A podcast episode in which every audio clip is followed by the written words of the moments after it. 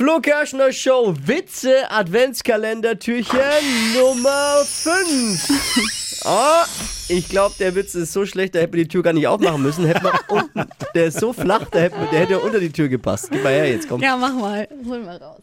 Ich greif mal Greifen rein. Sie ordentlich zu. Ja, ich, Es liegt ja in eurer Macht. Ihr zieht ja, Ja, die ja, ja. Witze. Wie nennt man einen alten Schneemann? Der ist gut. Pfütze. Boah. Der ist schon gut. Der ist wie nennt man einen Schneemann Pfütze.